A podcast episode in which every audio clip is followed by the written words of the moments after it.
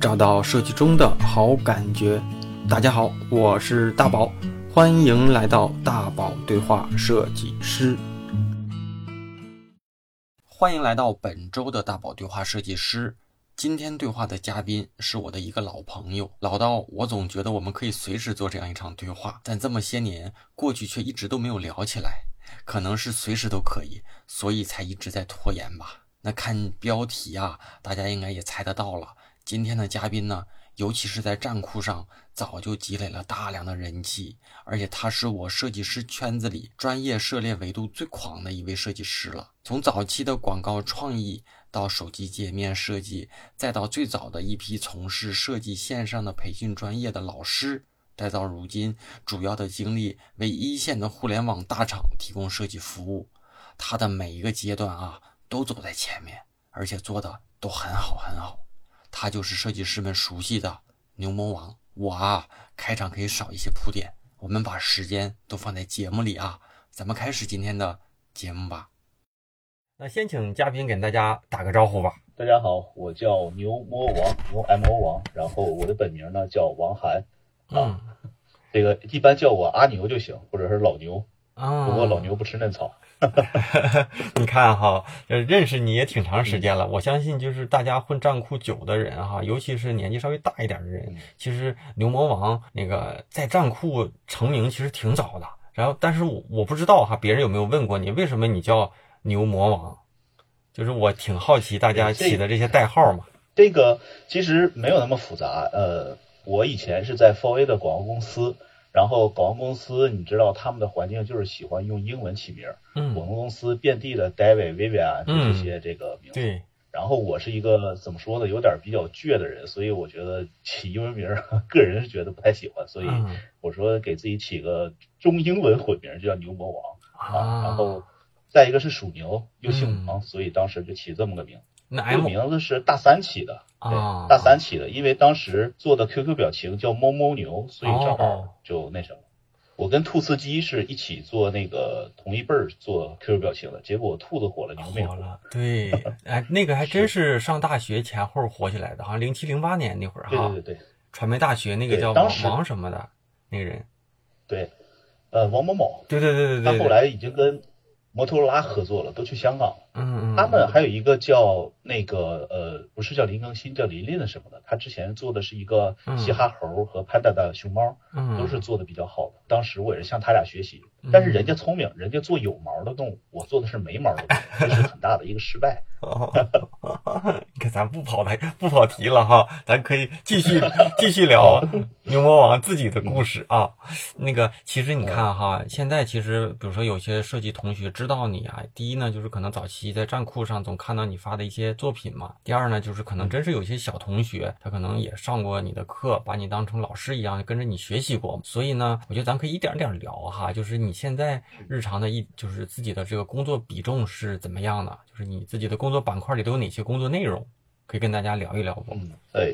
刚才您说那个话，其实我还真得说一下，就是我对站酷的认知，其实是有粉丝群对我是有断层的。比如说像您说这个老一点的设计师比较熟，因为像我和老 K 都是早一批写文章的人。对对。后来呢，呃，断层是在九零年到九五年这个设计群体几乎对我就不是很认知了，因为那个时候我就很少去写文章了。嗯。呃，比较好的是，就感觉大家看我火了嘛，就会觉得那只要写文章就能火。嗯。结果发现。现好多人都写文章，啊，其实很好的事儿，就遍地现在都是文章。嗯，所以这个就是大家已经在做了，我就没必要再继续做了，所以后期就不怎么上了。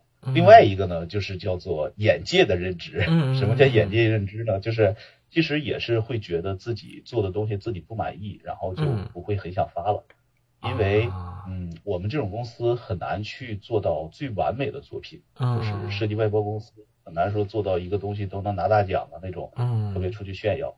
那要在公司如何存活，如何带公司的人保证自己稳定收入，如何去接到合理的项目，然后这个是一个算是痛点吧。嗯嗯呃，所以为什么说这个刚才现在咱们说就是精力在哪儿？其实更多的精力后半年就是就这几年，其实更多的就是让公司稳定发展，一般都是做这件事儿。大部分的时间里都是在处理公司业务，还有一个就是我们这种设计外包比较麻烦的，其实小米之前收购了一个设计团队叫 Rego，嗯，然后我们跟他们有一点相似啊，当然我们去去向人学习啊，嗯嗯，相似什么呢？就是 Rego 后期很少发作品，嗯，是因为我们做的项目都是保密项目，比如说我们做一汽大众的啊，汽车的东风车，这个都是保密的。然后我们跟腾讯做的是服务商，但是不允许发作品发出来。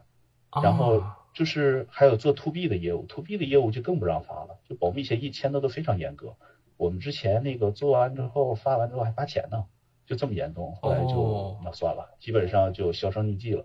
而且我们这圈子也很奇怪，就这么说吧，有很多在那个比如说站库上能看到很多人可能也做了一些大厂东西发出来哈，要么就是运营的，要么是不允许发的。发的话，一般就是呃自己其实偷偷做一个类似于概念的那种东西，可能没过的稿或者是对方没用的稿，只要发出来，发出来之后拿这个东西去博弈，就是我给这个大厂做过，免费做的，但是跟那个说，哎，我这边两二十万、三十万做的啊，这是行业里算是设计公司的一个秘密。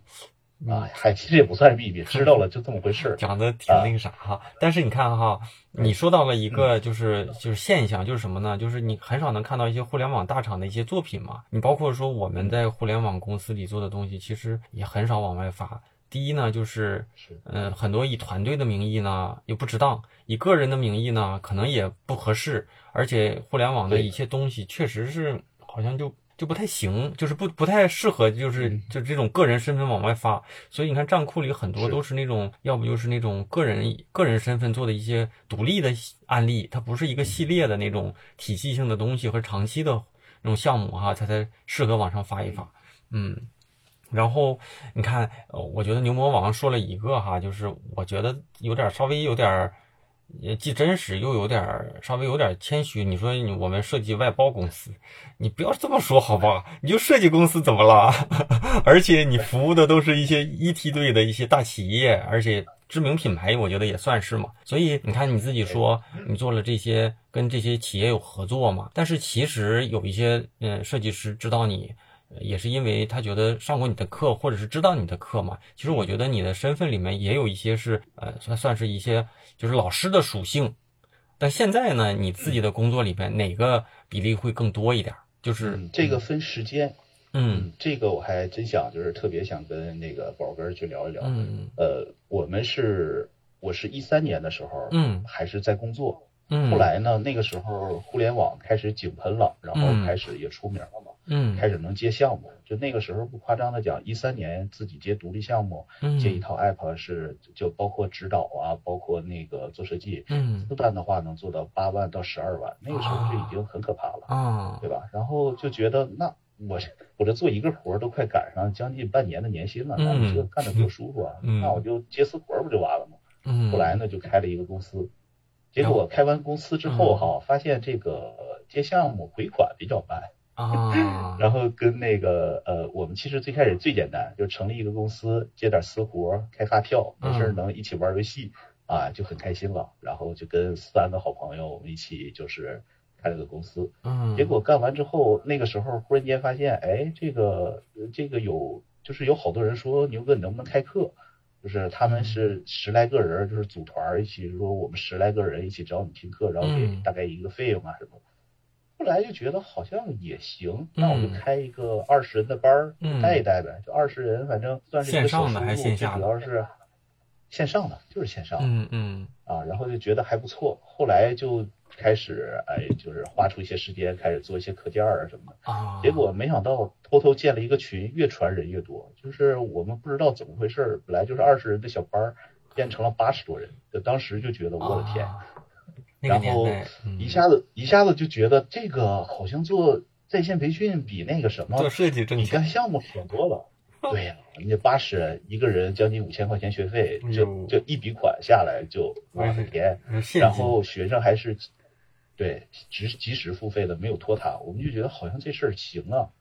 后来呢，又干了第二期，第二期非常可怕，就是中午十二点开始抢。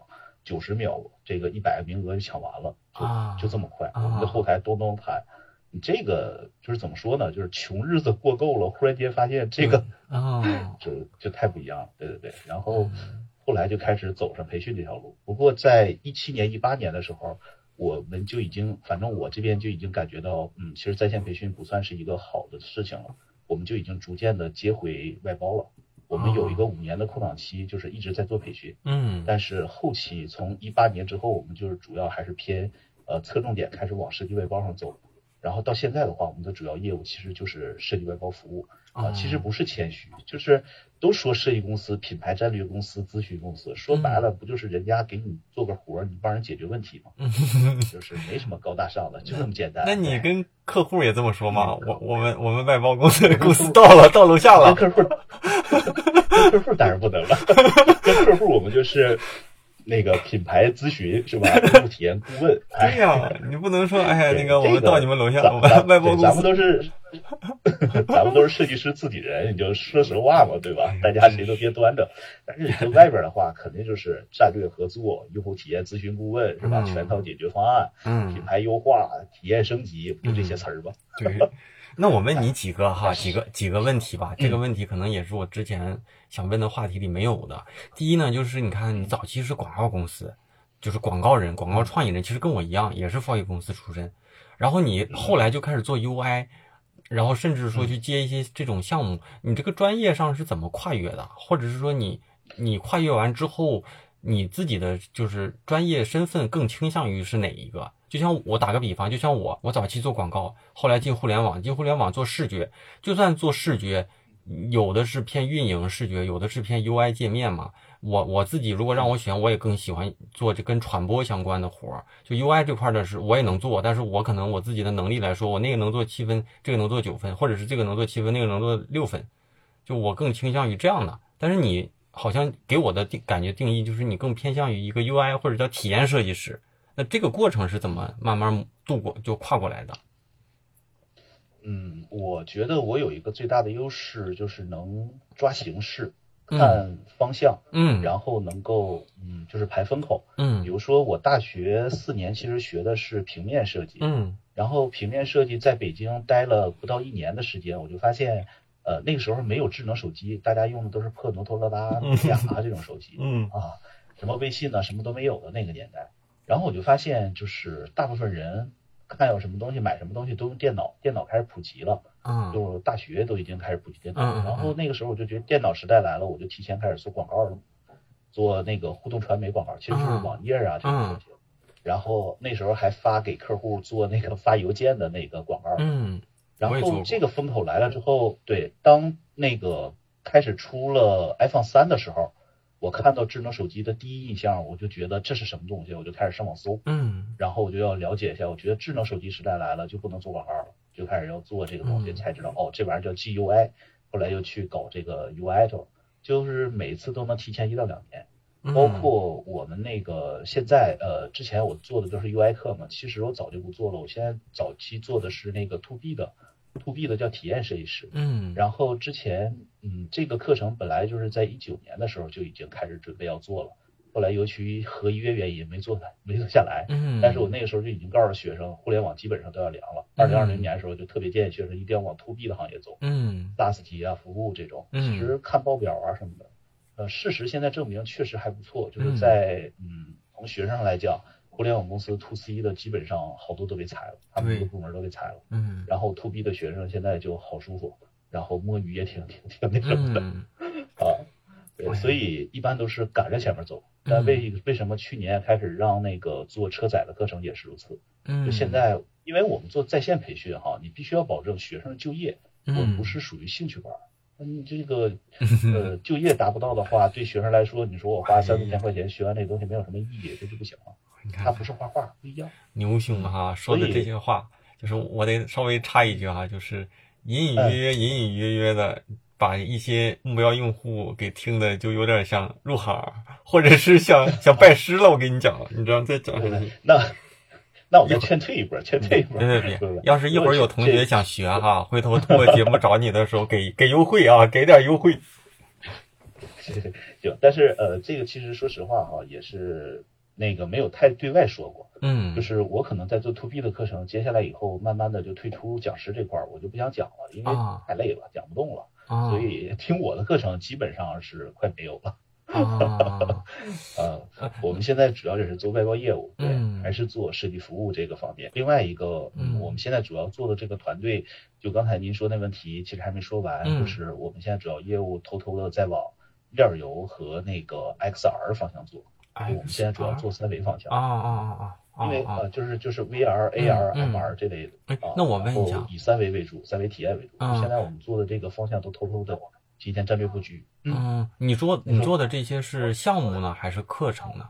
嗯，课程应该不会太做了，就是它只是公司的一个部分的服务。嗯啊，有老师，就比如说那个老师，一般时候就带项目，带完项目了之后，他有空闲期，那正好把这项目拿来讲课，这就完事儿了，填补。好处是，就是我的团队的老师，他的收入比较舒服。嗯，对吧？就我也不去给你讲什么分成，你给我讲课了，到时候把这多给你一些分成，这就能保证我自己员工买房买车就好。要不你说上他妈的四五年班，连车房都买不起，这个太累了。所以我们这个团队比较舒服，哎，小但是舒服，真好。其实你看哈，你刚才说你说现在讲课我讲不动了，你更做的是做的是设计嘛？但是按理说做设计的这个强度啊、压力呀，包括说这种反复的修改什么耗脑的程度应该更高啊。为什么你会觉得讲课会 更更难一些呢？讲课你需要，就很多人会认为说一个课程你几年前东西反复的讲，其实不是。我们这个课程量几乎每年都要更新，甚至半年都要更新，因为这个东西你必须保持时刻学习。就学生学完这东西，你跟大厂不一样，没有任何意义。嗯，就是他就业那个单位不需要你这个技能，那你教他没有任何意义。所以我们这东西就时刻在变。就有些人会误以为说你们这个不专业。什么叫不专业呢？就是你课程老变，就说明你没信心嘛。其实不是，就完全不一样。你像是早期我们用 Sketch 这个 Sketch 讲课，你现在后来京东 Figma 了，你肯定要改成 Figma。那老师你必须得先学的很溜，并且能用项目带下来、做下来才能讲。要否则的话，怎么去对接？这这些必须得与时俱进。嗯。然后 Figma 结束了，你就继续去讲计时 Must Go 这些东西，你就得全去熟悉，还得评测一下。就是我们应该是走在。就是公司的前面，嗯嗯，其实做培训，很多人错误的以为是培训就是坑蒙拐骗的混到工作，其实不是，这培训其实为企业解决问题的，嗯，就是帮一些新人提前能做一个两三个月的一个小熟悉，至少带人的时候不会那么累，对吧？所以这个其实我们做培训更累，因为要学的东西太多了。你比如说现在我做带 to B 的这个哈，就特别累。你像是我做过的医疗的、CRM 的。或者是做 HRM 的这些 ERP 这些还行，那有些同学发的那个业务流程我是真看不懂。之前有什么绿藻养殖的，还有服装设计的，还有一个是中国那个那个是属于中国红客还是不是红客啊？就是类似于防呃白客，就反正就是安全防护的那种系统，巨保密，然后里边极其内容极其复杂。我觉得给他点评作业的时候，我自己得好多研究，打电话问他，然后才能帮他解决问题。哦，这太累了。就真的特别累。哎呀，那我还这个客户不一样。嗯，呃，因为客户是什么呢？就是我为什么为什么说哈，我们算是一个外包公司，就是我们是做的不是艺术品，是设计。设计是提升效率、解决问题，所以用我们的能力给客户解决问题，其实很容易、很快。嗯，我们现在几乎都是一稿过。嗯，因为我们对客户的这个沟通根本就不麻烦。比如说，我们之前做那个一个就是检测动物核酸检测的这么一个设备，嗯，然后人家就是上来问界面嘛，我们不是，嗯，我们要去实地考察，还要去看应用场景，就是这个人拿着这个设备是多大，然后那个检测人员怎么使用这设备，能不能用隔空手势，有没有摄像头，嗯，然后他点击的范围有多少，然后他用的这个环境下是外面的太阳，因为核酸检测如果是太阳底下，你就不能做暗色界面。你这得做亮色界面，等等等等，还有这医护人员是不是戴手套？嗯，他有没有其他纸操作？是用电容屏、电解屏？嗯嗯，还是电阻屏？这个东西还有没有用那种笔？就是我们要去提供这样解决方案。这解决完了，客户一看，我靠，这个很少有这种，就是到地先去做实际的场景的体验观测，然后再去做设计。这个跟其他不一样，人家就是上来就找一个相似的图，问你这么做好看不？嗯，那你肯定赚不到。肯定没人找你。你们也除了设计，还包括后期的开发吗？还是说只做？呃，我们现在这些有的。我现在有一个深度合作的开发公司，他在大连，然后有九十多人的团队，然后我相当于已经基本上算是呃合伙人了。然后现在就是这个这个就逐渐会入股。我们现在已经做的完全体系很方便。比如说他接的那个呃项目，如果包含体验设计这个部分啊，界面设计这部分，就是我们来做。然后我接的这个项目包含开发的，就是他们来做啊，真好。其实就是一个整个一条龙都能给从全链路都给做完了哈。是是是。对，其实我觉得，嗯，这几年完全就是我十几年埋的种子，就就赚到了，真好。就是可能处的关系不错呀，或者说，比如说，就像这一次咱们聊，也是有一个深度的聊天，彼此知道大概是一个什么状态，那可能未来就会有一些合作的点呐，或者是机会。那这个就叫买种，对对。然后合作过一次，觉得你靠谱，那就细水长流了，对对吧？嗯。所以这个算是一个积累吧。嗯，你看哈，你讲现在其实，嗯，你继续讲。现在其实有一个非常大的好处，就是赶上互联网倒闭，然后我们现在业务做得非常好，就一点不夸张。我这一一个星期就是三个来电话要做项目。嗯，你指的互联网倒，就是互联网些裁员什么的呗，哈，有些不景气。对对对对，互联网裁员，但是活儿没少，人少活没少，所以活儿全外包出来了。嗯，对，这活儿现在特别多。特别特别多啊！那有没有那种做的项目？你觉得可以拿出来直接让学员去练一练、做一做的？还是说其实学员有的，但是有很多是我们转译的。所谓的转译，其实就是那些 logo 啊和内容结构不会特别明显的给呃他们看，因为还是涉及到一些保密。对对对对，你就像有些东西，他签的保密协议，他不是。就一个是有些是偏永久的，有些是偏年限的。就比如说我们做那个周星驰的 NFT 的官网，嗯，然后这个对我来说特别爽，我特别想拿出来发站库装逼，但是不行，它是它是有一个一年之后的解封期，然后我们才能拿出去作为官网的展示，或者跟其他人说这是我们做的。嗯，就这种东西，就是就是你亢奋的做着，但是没办法向全世界告诉说。我他妈给周星驰做东西了，对，哎呀，因为我是星爷粉丝，对对对，啊，是这样的。然后包括有一些那个就是车做车载系统，那个已经参加发布会了，做的很爽，但是也不能说，啊，这是我们做的，因为不能让就是很多那种企业哈，它是不能让客户知道，或者说让风投知道说我们这东西找外包做的，对对对，是我自己组建团队，对对对对，这是保护客户嘛，对，没办法。影响到他们后期的融资什么的嘛，是吧？对对对对，就是你团队到底能不能做到什么团队？就是技术也外包，然后设计外包，那你们有什么？你们是个壳是吧？是个 PPT 公司是吧？对，所以啊，这种东西都是非常保密，对，没办法。真好，我觉得再咱再可以继续聊聊吧，两块儿哈。你看你讲项目讲的这些，那咱就先先讲项目。就比如说你做的这些项目里啊，你看你有的说是一些协议什么，你觉得就是嗯，从接活慢慢的就是到一些就是可能现在建立了一些信任嘛，就是跟一些客户建立一些信任，有没有这些过程当中遇到一些比较难搞的客户或者难搞的项目，或者是有奇葩的一些经历，能能能想到的跟咱们聊聊分享分享不？以前有，以前非常多，现在几乎没有。然后我觉得是现在素质高了吗？其实并不是，提高的是自己的素质。啊，那你呃，其实是自己心态一个问题啊。就是比如说，呃，我说一个例子，比如说之前遇到客户，就大概是八七呃八九年前吧，大概是就以前做那客户，就是说，哎，你做这东西必须得放大呀，或者是必须要怎么怎么样，就心里不爽，就觉得特别奇葩。改一个东西改了十二稿，就觉得这客户就简直神经病。但是等到慢慢的心态改变之后，发发现就是人家，你得站在一个就是为什么我们讲用户体验一定要有一个同理心，就一定要站在对方的角度去考虑。我花钱就是为了提升自己品牌价值的，就是要 logo 放大。你还给我做那么小，还留白，留个屁白啊！我巴不得东西做的满满的，嗯嗯，我花的钱是寸土寸金的，嗯，我花了大几万找你做东西，结果你把我搞得那么小，你告诉我这叫艺术，你这不有病吗？嗯嗯嗯，对吧？嗯，然后再一个就是，比如说让人改，问题就是我们没有达到对方想要的。我们现在做 logo 是什么呢？先去给对方一个评测的一个表，就是他喜欢的 logo 方向是什么？嗯，对对，会有一个调研问卷。嗯，然后慢慢的告诉他，他喜欢文字的，还是图标的，还是图加文的？那是左右组合、上下组合，还是怎么样？嗯，然后喜欢的，你认为的冷色系是什么冷色系？你认为什么什么颜色是什么暖色系？你喜欢什么样的这种风格？那这样的用户就是我们在建立一种叫。共识沟通的语言，对，哎，对对，达成一个共识，达成共识之后，我们才好去说。那你说提到一个专业词儿，对方又不好意思老问，哎，你说这啥意思？你说这啥意思？这啥意思？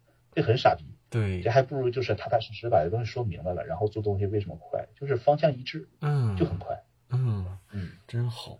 其实现在哈，其实我觉得就是这种跟客户建立信任感和认同感的这个过程是最重要的。就是如果他认可你了。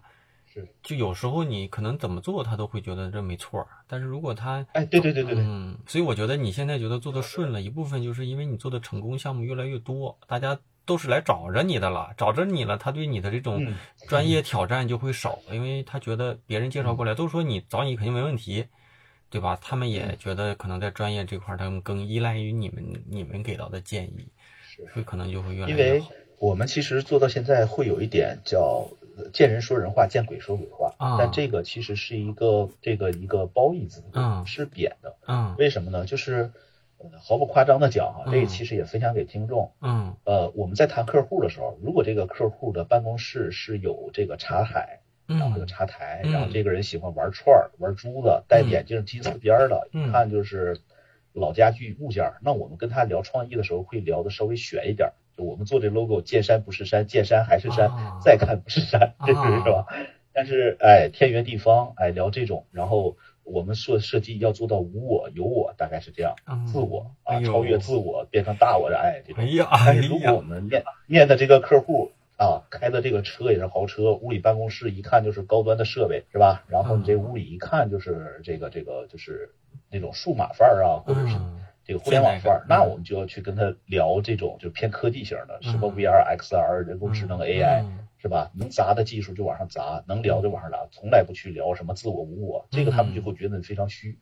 他们想聊的实际的科研项目，你就告诉我你们用什么软件技术，我们在做设计的时候就叭叭叭叭叭什么什么什么啊，对，所以这就叫见人说人话，见鬼说鬼话。真是，这也真是经验。见到每个人，是因为你跟那个客户去聊的时候，你。会有一定的投其所好，对你们之间的语言体系还是要达成一致。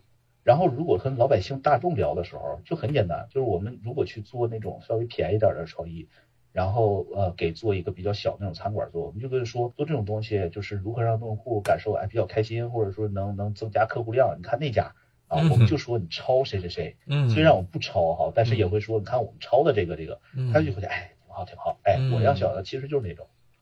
对吧？这个 你老说原创原创避免，其实不是，就是一个话术状的。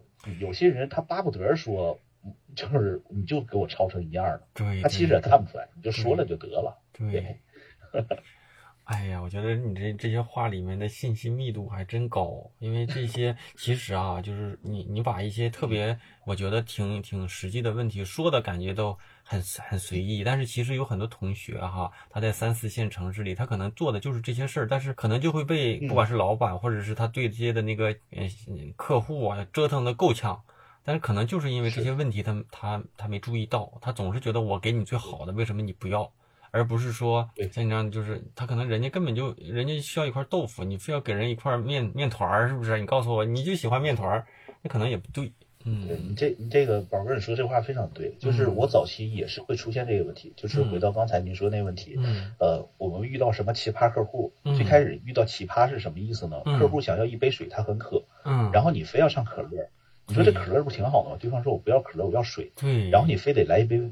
这个有温度的水，有热度水，那给你接杯热水，人家可能就是要一个凉水，但是他说不清楚，我要一杯水，但你非要给一些奇奇怪怪的东西，对，来这个其实就叫做有问题，错乱了嘛。对，就是你会觉得加的那些东西是你的设计价值，但是然后你又很辛苦，对，然后你又费了很多力，问题是你前面两杯水都浪费了。对，哎呀，说的真好，我觉得好像你是我认识的设计朋友里面，就是。就是又又又是设计，然后又是设计师，又又做课的感觉里面，这个实战就是实战感最强的。就是你其实是给大家讲一些设计课，但是感觉你完全就是一个在一线打仗的设计师的那种感觉。呃，就老师是顺便顺便干着。对，其实其实嗯，很多东西也是来自于我自己的那个学生，就是包括呃我们在做课程的时候，嗯。大部分的时间，比如说每年我都会可能几个月都会给之前的在大厂学生打电话，就是我也在滴滴学生也给滴滴学生打电话，嗯。就是聊一些，比如说你们滴滴现在在做什么，用了什么软件工具，怎么做协同的，然后你们流程是什么样的，组件库是什么样的，用户调研系统是怎么做的，就也会聊啊。然后当然这些东西他们信任我，就是跟我说，但是我不会对外才会聊，我会结合就是不同的公司做的不同的流程，然后去思考一下有没有可以稍微改进的点。这样的话，就是相当于教给学生、带给学生的时候，它更实用性能更多一点嘛，对吧？而不是只是会套一个模板，对吧？这个其实算是好事儿，就是从我们角度来说算是好事儿，因为还是会教偏实战多一点。不不好事儿也有，不好事儿就是我们，嗯，我特别讨厌提供模板这件事儿，因为大部分你们看到那个简历，哎，你们不说我其实都明白，说。面试十个人，对七八个人，简历讲的一个德行，烦死了。就是一几乎为什么扔垃圾箱了？就是一个套路弄进来的，然后讲什么什么用户画像是吧？情绪版，然后什么，然后就是而且那个照片，那个用户画像照片一定是网上找的那种很高级的，什么白领什么的，就不可能嘛。而且好像我们真做的时候，我们也不是这么做的呀。我们在公司里做的东西，然后你刚开始看，你会觉得哎，这个体系挺强，但是确实有一个阶段，你就感觉。十个简历里面能有个五六个都是这样的，而且越越是年轻的这种做的越工整，就就不就肯定就不对嘛。但是解决问题，包括说一一上手一试东西就能就能试出来有一些问题。对对对对，就是很多时候他们就会说，哎，那我面试的时候人家没说这个问题啊。我说是人家素质高，嗯，就是人家为什么要花自己的时间去给你解释你哪儿做的对或者不对，是为了让你以后成功率更高吗？嗯，给人家钱了，嗯，人家凭什么给你指导啊？对，哎呀，说的真对，所以大家哈，现在无论你看，我觉得说的这些里面，无论你现在是在做偏平面品牌创意的，还是说在互联网做用户体验的，其实都有一些，我觉得都有一些可以吸取的一些那个信息，说的就挺好的。而且好像我过去咱们说的一些观点，就是你给大家传递的一些观点里，好像过去我我可能没有，就像你说的这些。这些信息，我觉得还真值得大家好好再去再去整理整理思路哈。哎呀，而且你说话快，你知道吗？这个密度就特别多。这个习惯了，因为就讲课的时候，如果太慢了，就就或者是这个其实是咱们算是东北人的一个优势。嗯，就是我们说话能语速比较快，这样的话，嗯，咱们一分钟之内说出好多东西。对，你知道但是呃。这个不是说南方的朋友不好，但的确是我们之前合作南方老师，他的讲课密度会稍微慢，因为他要他的语言系统是我不能说广东话，不能说粤语，我还得转换成普通话，嗯然后我的词就会比较慢，其实会有一点累，对，对他们来讲其实不太好，会有一点累，啊，我们这种就就挺好了。呃，所以这样的话，就是比如说看视频回放的时候，也不用一点五倍了，一点五倍听不过来。对，对你这个就明显是加速的那个感觉，真快。对对对，嗯。嗯，优势练出来的。就以前是一个，就是我不夸张讲，我高中之前几乎都没什么朋友啊，就特特别惨的一个自闭型的选手。后来上大学之后变的，包括就现在这个讲话状态，就以前是无法想象的啊，就是人是能改变的。对对对，包括说我也是对话了这么多期电台哈，我也是可以 瞬间和一个咱们隔着屏幕也能聊起来的这个感觉，但早期就就很很尴尬，就会觉得很尴尬。嗯，也不知道聊什么，或者是忽然间来这一个话题，稍微有点这接不下来，对，就是咱们都一样，因为设计师本身是一个比较偏安静的职业。呃，现在这种状态，其实一个是谈客户培养出来，一个是谈老师练出来，再一个就是。还是一个改变心态的问题，就是我会习惯自我反省和改变自己，嗯，因为，嗯，虽然艺术家是自我型的，嗯，但是我是服务客户的，服务其他人的，嗯，所以改变自己会更好。包括跟客户的时候，如果很多事情你不说清楚的话，解决不了问题，真解决不了。对对对对对，只光让他感受，你又说不出来，这太难了啊！其实他只是想得到这句话，他能传达给别人，就真的是你做一个这个 logo。他可能觉得也不一定好看，然后你就说你看就就就就得了。但是如果做房地产的，你告诉他我们做这个东西四平八稳，房子不会就是这这个结构是风平八稳的，它不会坍塌。哎，风水，它看起来是家有保护什么，哎，他知道该去怎么跟其他人传递了。对，我们做品牌服务解决问题，解决是这个问题，根本就不是说你好不好看的问题。对，对吧？我们不是供应，我们不是外包。对，品牌升级，品牌战略。对，哎，你真是老是我们外包公司 怎么怎么样？没有，就是习惯性嘛。这个 这个怎么说呢？就不不就就还是这关上门，大家都是行家，就是包括您听众也是设计师，就是行家说话就别拽那些奇奇怪怪的词儿了。想要听高端演讲，请请请听我去各种其他地方的演讲。啊啊啊！那咱可以再说点实在的。对对。咱咱继续聊聊哈，你看在这个前半小时左右吧，你在聊了一些项目经历什么的哈，咱再说到再往回拉一拉，就说说你上课的这些故事。就像咱俩当时说约这场对话的时候，你说你刚从成都回来嘛？嗯，是在成都，我听说是在成都是做了一场课程是吧？对，呃，其实我去成都就从一九年就想去了，但是那时候有一些。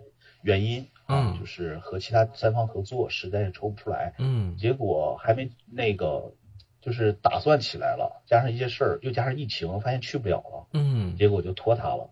后来终于到去年二零二一年开始去了，结果，嗯，就是算是不太理想的回来了。啊。这个其实是一个比较不太好的经历吧。嗯，成都是一个非常好的城市。如果说在那边稳住脚，我是希望就整个家族都搬过去，就包括整个家呀、孩子啊，是整个都搬坐过去。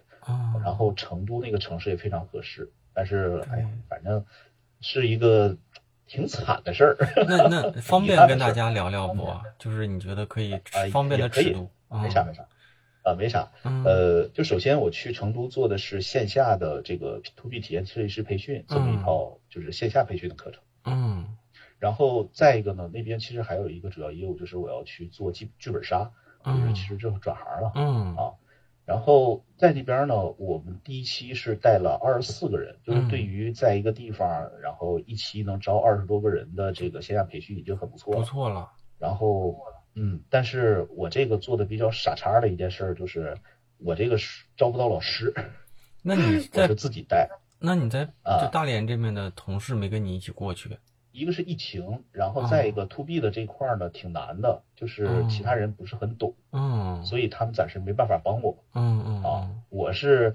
呃，我是那个一三呃，这一一年的时候，我们做早期就是 to B 了，做的都是那个医疗系统啊，还有那个社保局系统啊等等，都做这个比较熟一点。嗯，然后他们基本上不太熟，就没法讲。嗯，然后去了之后，我们基本上十点上课，我基本上那三个半月，将近四个月时间，就是一直在，全是我自己一个人带的。哎呦，然后我助那个助教老师就是解决软件问题，但讲课都是我讲。嗯，基本上，然后有些学生能熬到天天凌晨三四点，我跟他们也聊熬到凌晨三四点。对，在成都呃第二期的时候是预报名已经十二人，结果那个时候就已经开始有点疫情了，得从开课的一月份拖到了二月份。嗯，再后来呃。我父亲那个心梗和脑梗，直接那个什么，我一看，我靠，不行。后来这边没人照顾，他也不是说靠保姆就能解决的问题。嗯嗯。然后我那时那个时候在成都也是好，好像会怀疑是心梗，因为吃了两次速效救心丸。差点就是大半夜上那个急救室医院去了，就熬得太狠了，嗯，就熬夜熬得真的太狠了。然后给学生讲东西也很累，因为你需要每个人就是不停的说话，指导。你问一个问题，哎，对对对，就问一个问题去给他解决。还有像模拟面试，每个人得两小时起，嗯，等等，就巨费精力。然后就发现培训不是这么干的，那个时候还打电话问问好几个友商，我说问了好几个同行，我说你们怎么带的？他说自己不讲课呀，就是雇指导老师就行了。我说。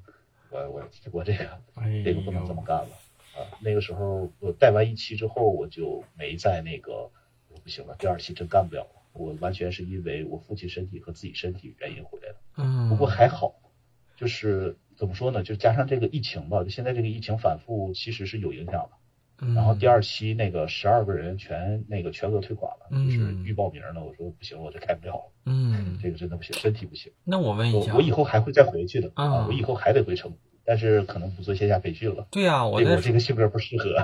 我在说，就是你看你之前都是做一些线上的培训嘛，其实你要是喜欢成都，你完全可以在这个成都这个城市生活，但是还做线上，又是你比较擅长，可能力那个不受疫情影响的这个也小一点，小一点啊。做线下确实是他的工作量啊，就是相当于你花了一份时间只能做一件事情嘛。但是线上可能一，但是编辑成本什么就会下来，成就感不一样。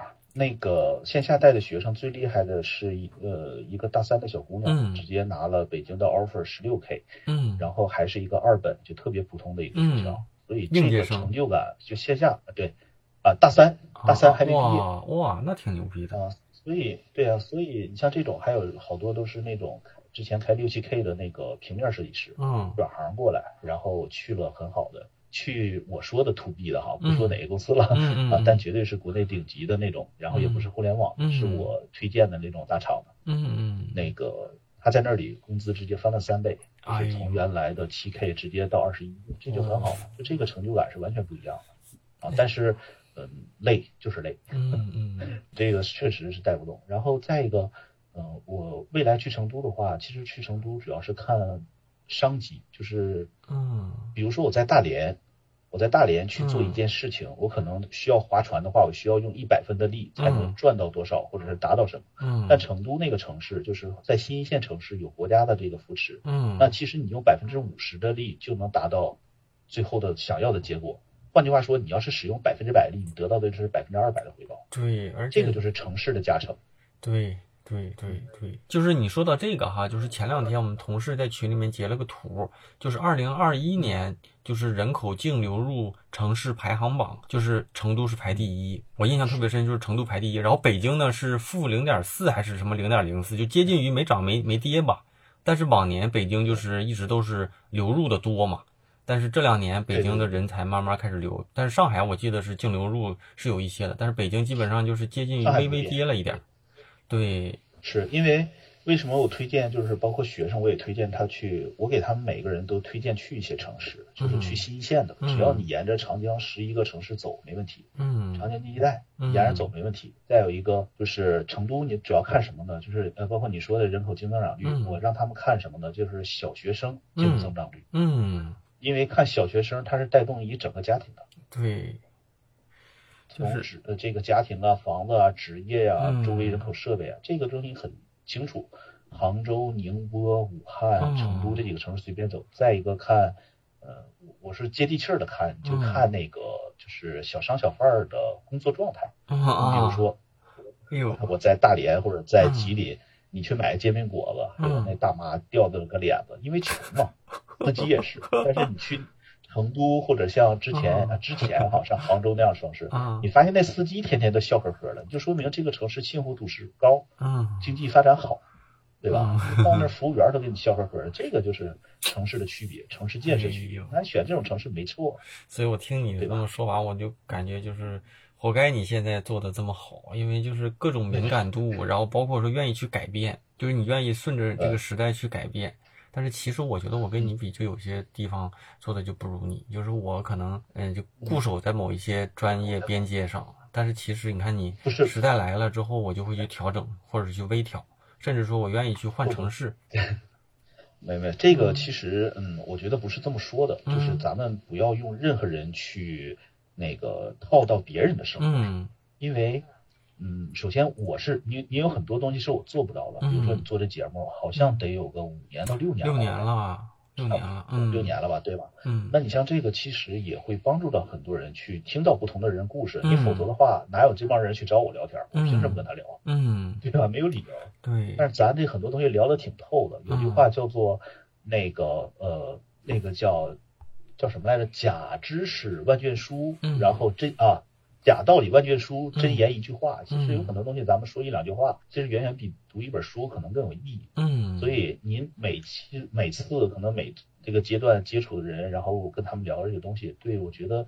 对听众，或者是对恰好听到这个事儿的人，他会有一个很好的鼓励和滋长。对，那这种事情是我做不到的，对吧？这种事情是我做不到。再一个，每个人状态都不一样，我需要为团队做服务，就是我开这公司也不是为你一个人的。嗯，要是大家好，我我这个其实是有一点点小执念的，就是我是希望就是能影响别人。嗯，但是影响别人不是说哎呀能改变世界，盖希望小学什么的，还没有那么大。但是我至少能把。周围的一些人，我公司员工、消防员，嗯啊，然后以前写代码的小姑娘，嗯，还有那个学日语的专科老师，什么都有。我会比较希望能够稍微改变一下他们这种状态，嗯啊，这样会就先影响身边的人，嗯，慢慢再影响更多的人。哎呀，说的真好。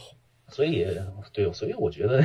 那个话真的不是那么说的，就是有成功的人，那是他们做的事儿。就我也想躺平，我也想天天在家玩游戏。那我就说个题外话哈，因为我也喜欢听电台。前两天我听一个节目，就是讲一个，这就是纯题外话。因为我听到你的故事，我觉得让我想到了他。就那个人就是一个北京普普通通的一个人，一个一个大学生。当年只是在大学的时候家里也穷，然后想做兼职，就是就意外的就是给那个英语培训机构去当兼职，从发发传单开始。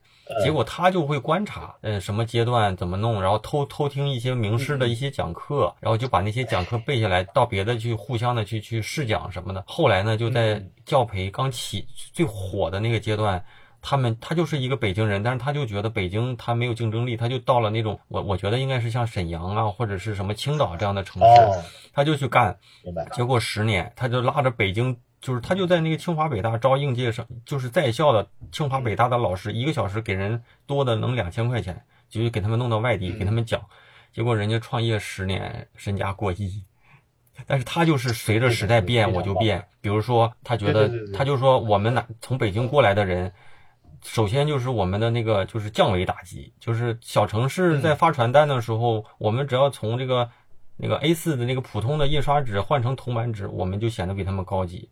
然后他们用铜板纸的时候，我们就发手册；他们发手册的时候，我们可能就试讲课。结果，而且我们的老师就是从清华过来的，结果就导致他们一直都是领先着这个当地的那些那个什么。结果他说，一年就是跟着我的那些学生老老师，就讲课的老师，还没毕业，一年就能挣三四十万。然后毕了业的时候，能在地方当一个负责人，两百万。结果最后就是因为利益的一些分配闹掰了什么的。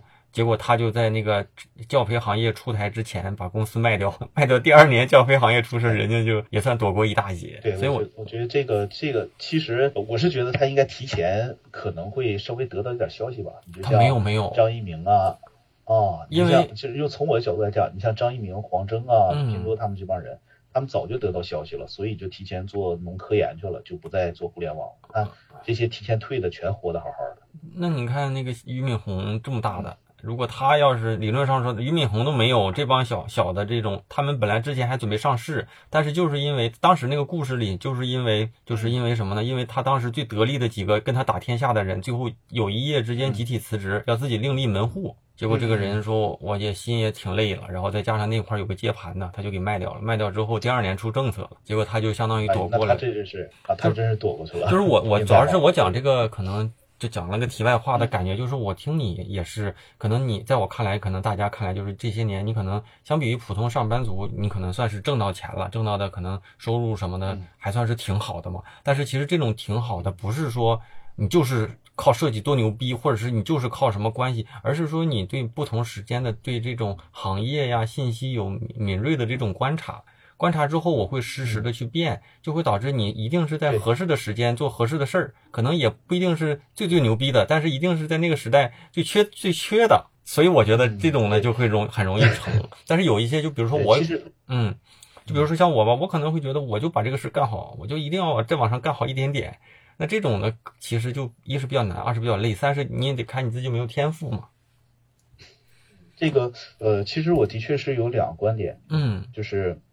就是早期我们可能二十年前存活是一个强者生存的时代，但是现在我更加倾向的叫适者生存的时代。就霸王龙，地球上最强，它也会毁灭掉。对。但是你像水熊虫或者是那种草履虫这种这种小强这种东西，它可能不是那么好听，不是那么强大，但是它能够活几亿年。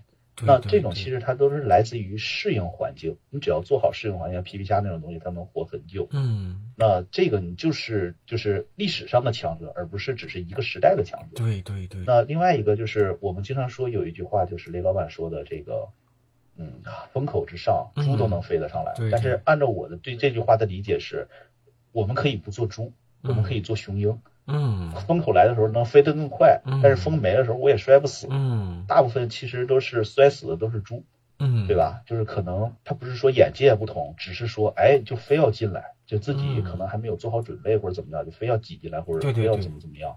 那这种其实挺难的。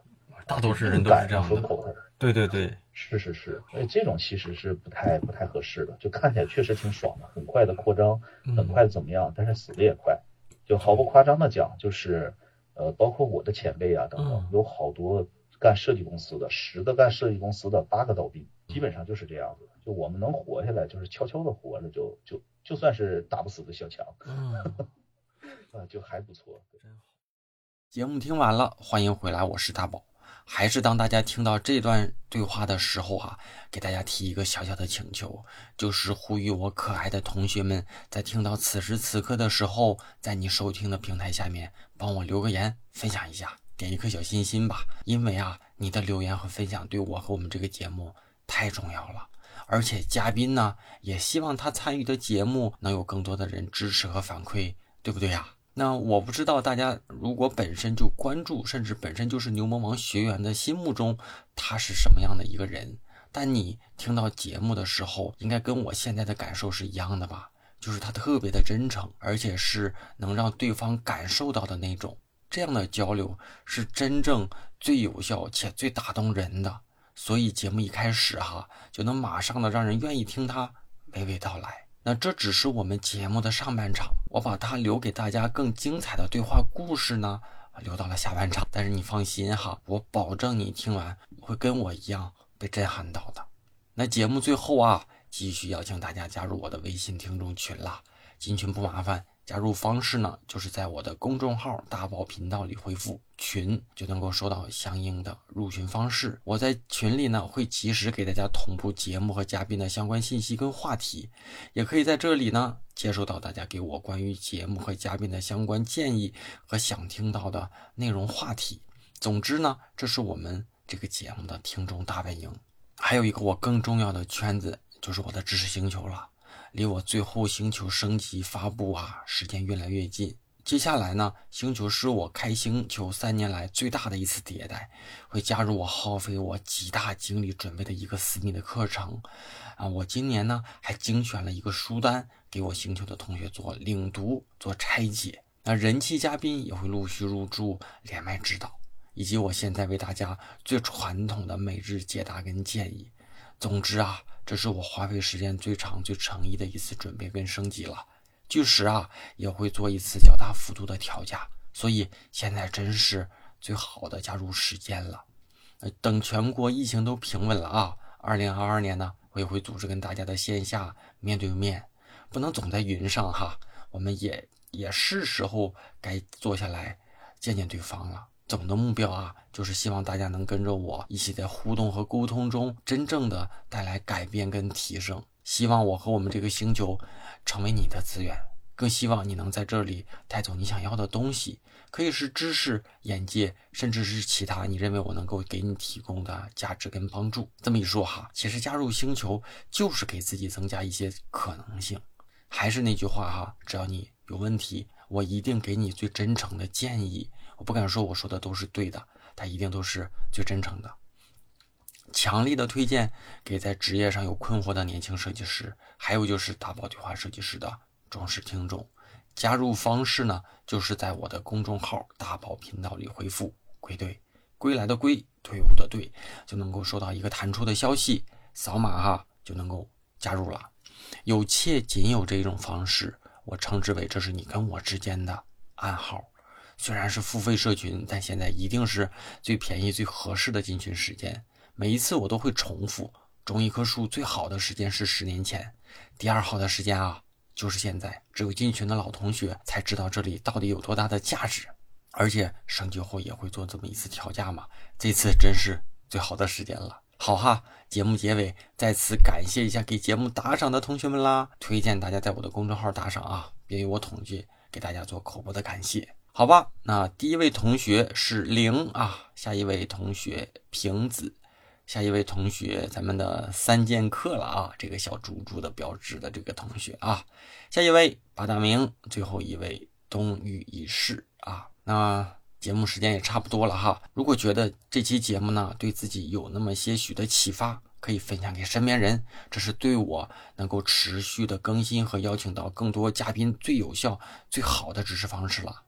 咱们就下周三晚上十点钟左右，网易云音乐、喜马拉雅、站酷、小宇宙、荔枝等主流的音频平台会同步的更新。哎，再补一个啊，苹果播客。好，那咱们下周不见不散了啊，拜拜。Here comes the flood again. Watch it fall from the sky. It soak through my flesh and my blood. Feel it burn